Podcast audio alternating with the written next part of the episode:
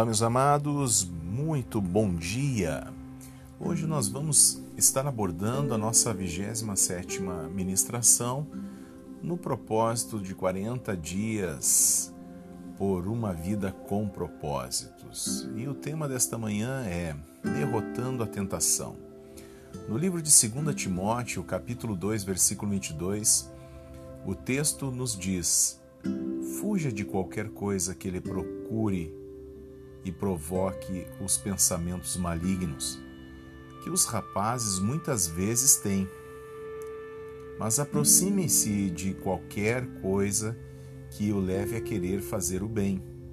Tenha fé e amor, e sinta prazer na companhia daqueles que amam o Senhor e têm o coração puro. Também no livro de 1 Coríntios, capítulo 10, versículo 13, palavra do Senhor nos diz: lembrem-se de que as tentações que sobrevêm à vida de vocês não são diferentes dos que os outros experimentam. E Deus é fiel, e Ele impedirá que a tentação se torne tão forte que vocês não possuam forças para suportá-lo. Quando forem tentados, Ele lhes mostrará uma saída, de modo que vocês não venham a cair. Meus amados, sempre há uma saída. Pode ser que às vezes você sinta que uma tentação é forte demais para ser tolerada. Mas isso é uma mentira de Satanás. Deus, ele promove aquilo que realmente pode ser suportado. Agora Deus não vai deixar você sem uma alternativa para você sair da situação. Agora, Deus não vai te dar algo mais pesado que tu não possa suportar. Ele não permitirá nenhuma tentação que você não consiga superá-la. Entretanto, você também deve fazer sua parte. Entenda que deve praticar quatro fundamentos bíblicos para derrotar a tentação. O primeiro é: redirecione sua atenção para outra coisa. Você está escutando? Você tem que mudar o seu olhar. Pode lhe surpreender, mas em nenhuma parte da Bíblia há uma orientação para você resistir à tentação. Somos orientados a resistir ao diabo. Mas a Bíblia nos diz que nós temos é que né, fugir da tentação. Então, como nós vamos explicar mais tarde, né, a gente vai aprender mais sobre isso. Agora, em vez disso, né, somos aconselhados a redirecionar nossa atenção. Porque resistir a um pensamento não funciona. Isso só aumenta mais a concentração na coisa errada e fortalece também a sedução para isto. Vamos explicar melhor. Toda vez que você tenta bloquear um pensamento, você empurra mais profundo de uma, uma, uma, memória. Isso é uma coisa bem certa. Então, devemos resistir. Na verdade, você vai fortalecer essa tentação. Você está entendendo? Agora, combatendo a sensação que ela traz. Quanto mais você combate um sentimento, mais ele consome e controla você. Não é verdade? Você o fortalece cada vez mais e pensa nesse, nesse sentimento. Como a tentação sempre começa com um pensamento, a forma mais rápida de neutralizar seu fascínio é desviar sua atenção para outra coisa. Então, não combata o pensamento apenas, né? Mude de canal, mude a sua mente, concentre-se é, em outra ideia. E esse é o primeiro passo para derrotar a tentação. Escute bem. Agora, você ganha ou perde a batalha contra o pecado na mente. O que, a, o que prende a sua atenção prenderá você. Foi por isso que Jó falou: Fiz acordo com os meus olhos, de não olhar com cobiça né, para as moças. E Davi orou: Não me deixes ficar pensando em coisas sem valor. Ah, amados, você já assistiu a um anúncio de comida na televisão e de forma súbita sentiu-se faminto? Pois é, você já ouviu alguém tossir e imediatamente sentiu vontade de limpar a garganta? Já assistiu alguém dando um grande bocejo e sentiu o impulso também de bocejar? Você talvez esteja bocejando agora mesmo, enquanto lê isto. Agora, esse é o poder da sugestão. Naturalmente, movemos para onde dirigimos a atenção. Quanto mais você pensa a respeito de alguma coisa, é, com mais força ela se apoderará de você. É por isso que eh, você fica repetindo: eu preciso parar de comer tanto ou parar de fumar ou de entregar os desejos, né? É, agora é uma estratégia contraprudente. Ela o mantém concentrado no que você não quer. É como anunciar: nunca vou fazer o que a minha mãe fez. Dizendo isso, você está apenas se programando para repetir o que foi feito. Amados, a maioria das dietas não funciona porque mantém você pensando em comida o tempo todo, garantindo que você ficará faminto. Agora, do mesmo modo, um orador que fique repetindo para si mesmo, não fique nervoso, uh, programa-se para ficar mais nervoso. Em vez disso, ele deveria concentrar seus pensamentos em qualquer outra coisa, exceto nas sensações.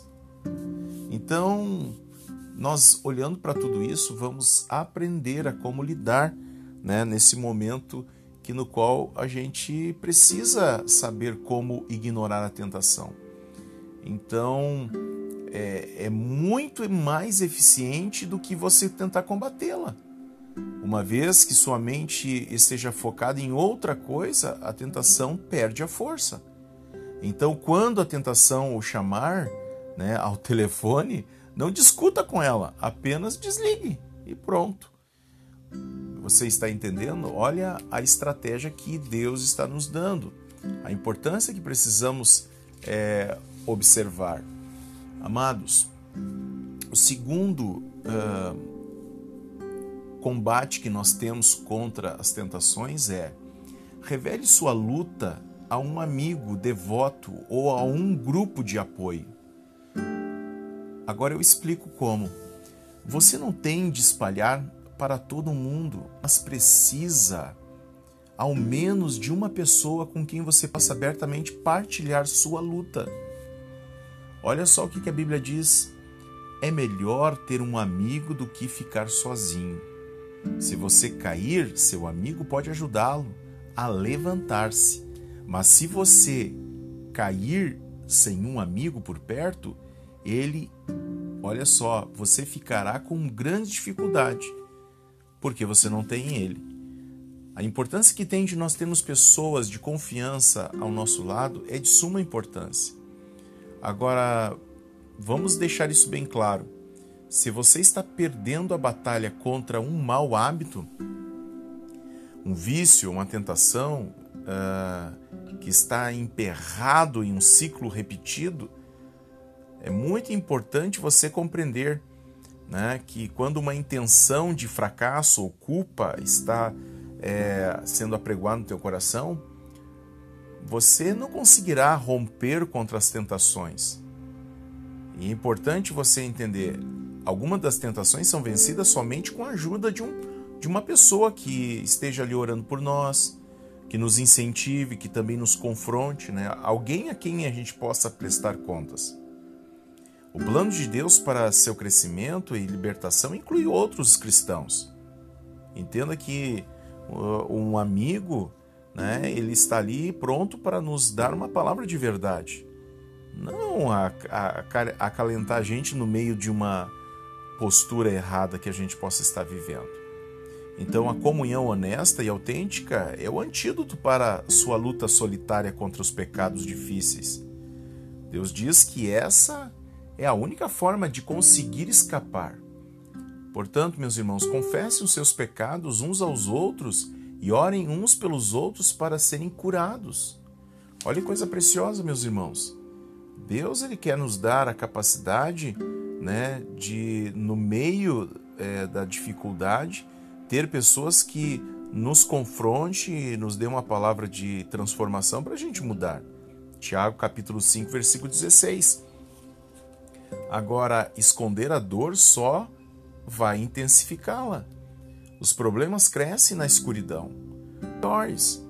Mas expostos é, à luz da verdade, os problemas vão murchar. Suas enfermidades têm a medida de seus segredos. Então tire a máscara. Pare de fingir ser perfeito. É, quem sabe é, a tua imagem né, de perfeição. Pare de viver assim. Tem que mostrar realmente quem você é. Agora, você precisa se expor para pessoas certas. Né? Agora, você precisa entender que a luz da verdade vai transformar. Deus quer mudar o seu coração. Satanás quer que você pense que seu pecado e sua tentação são exclusivos e por isso você deve mantê-los em segredo. Agora, a verdade é que estamos todos no mesmo barco. Todos combatemos as mesmas tentações e todos pecaram. Milhões já sentiram o que você sente e enfrentam as mesmas lutas que você enfrenta nesse, mu nesse mundo. Então, não pense que você é uma pessoa exclusivista, né? É só com você que as coisas estão acontecendo de ruim. Ou você está sendo, sendo tentado por alguma coisa. O motivo pelo qual escondemos nossos pecados é o orgulho, que no qual nós queremos que os outros pensem que temos tudo sob controle. A verdade, meus irmãos, é que qualquer assunto sobre é, o qual você não possa falar já está fora de controle de sua vida. Problemas com, como, por exemplo, finanças, casamento, crianças, pensamentos né, é, ruins, é, sexualidade, hábitos secretos ou qualquer outra coisa, se você pudesse resolvê-los por conta própria, já o teria feito, não é verdade? Mas não pode. Então, decisões pessoais e força de vontade não são suficientes. Então, alguns problemas estão mais arraigados e tornaram-se muito rotineiros e muito grandes para que você os solucione por conta própria. Agora, você precisa de um grupo pequeno, de um parceiro, né, de, de um amigo, de alguém que de oração que possa lhe ajudar. Você precisa para que possa orientar a tua vida, né, onde vai te amável e incondicional e chamá-lo à responsabilidade para você mudar. Você compreende como é importante nós termos pessoas amigas é, que estejam ao nosso lado? Então procure isto. É, agora a terceira ferramenta que nós temos para nós lidarmos com as tentações é resista ao diabo. Após termos é, nos humilhado e submetido a Deus, somos orientados a desafiar o diabo. A parte final do livro de Tiago, capítulo 4, versículo 7, nos diz: Resistam ao diabo e ele fugirá de vocês. Amados, nós não conseguiremos pacificamente diante dos ataques do inimigo suportar se nós não contra-atacá-lo. O Novo Testamento descreve muitas vezes a vida cristã como uma batalha espiritual contra as forças do mal, utilizando termos que nos mostram uma guerra, como batalha, conquista, luta e superar. Os cristãos são muitas vezes comparados a soldados servindo em território inimigo. Escute só: como podemos resistir ao diabo? O apóstolo Paulo explica: usem o capacete da salvação e a espada do Espírito, que é a palavra de Deus. Efésios capítulo 6. Olha só, a palavra do Senhor está nos dizendo e mostrando, né, lá no versículo 17, que esta é uma das capacidades que Deus nos dá para enfrentar as hostes infernais. Então, usar o capacete da salvação e a espada do Espírito, né, que é a palavra do Senhor, é a forma que nós temos de nos protegermos. O primeiro passo é a aceitação da salvação de Deus. Você não será capaz de dizer não ao diabo, ao menos que tenha dito sim a Jesus. Ou seja, sem Cristo não temos defesas contra o diabo. Mas com o capacete da salvação, nossa mente é protegida por Deus. Sabe por quê? Porque ali na nossa mente está alojado nossas vontades, nossos desejos, nossas emoções. Então é ali onde o inimigo quer entrar para dominar a gente. Então a tua mente precisa estar com o capacete da salvação, né? Para você ter convicção sobre quem é o teu Senhor. E, e, e, sabendo que o teu Senhor ele é muito mais poderoso que qualquer outra força infernal. Agora, olha, olha o que a palavra do Senhor vai nos dizer e mostrar Olha, se você é crente, Satanás não pode obrigá-lo a fazer coisa alguma, pode apenas sugerir. Segundo, você deve usar a palavra de Deus como a arma contra Satanás. Então Jesus deu o exemplo dessa atitude quando foi tentado no deserto. Todas as vezes que Satanás sugeria, olha só, uma tentação, Jesus reagia com as escrituras. Ele não discutiu com Satanás, ele não disse, não estou com fome, quando foi tentado a usar seu poder para uma necessidade pessoal. Ele simplesmente citou uma parte das escrituras que havia memorizado. Nós devemos fazer o mesmo. Há poder na palavra de Deus e Satanás teme a palavra do Senhor. Jamais tente argumentar com o inimigo ele argumenta da melhor forma possível, muito melhor do que nós. Pois teve milhares de anos para praticar. Agora você não pode enganar Satanás com uma lógica ou opinião, mas pode usar a arma que o faz tremer. Sabe qual é? A verdade de Deus, meu irmão. É por isso que memorizar as Escrituras é absolutamente essencial para derrotar as tentações. Você acessa rapidamente é, a sua memória quando é tentado. Como Jesus, você tem a verdade guardada no coração, pronta para ser lembrada. E se você não sabe nenhum versículo bíblico de cor, sua arma está sem bala. Eu vou dizer para você, nós precisamos estar vivendo dia após dia a leitura e a memorização da palavra de Deus, para a gente, no tempo oportuno, utilizá-lo. Né? Agora, o último ponto que eu quero abordar com vocês é: perceba sua vulnerabilidade. Deus nos adverte para que nunca fiquemos orgulhosos ou muito confiantes em nós mesmos, né? Que é a receita da desgraça. Jeremias ele diz lá que o coração é mais enganoso que qualquer outra coisa e sua uh, doença é incurável. Amados, isso é tão sério, é tão sério que a palavra do Senhor nos diz lá em Jeremias capítulo 17, versículo 9, né? É corrupto o nosso coração. E se nós não entendermos que nós podemos cair, né, é, mergulhados no nosso orgulho, gente, a gente pode resvalar e sem nos darmos de conta, estarmos mergulhados dentro dos nossos pecados. Agora, precisamos reconhecer quem a gente é. Então, nós não devemos jamais baixar a guarda e imaginar que somos imunes às tentações. Amados, não se ponha por descuido em situações que lhe tragam tentações. Evite-as.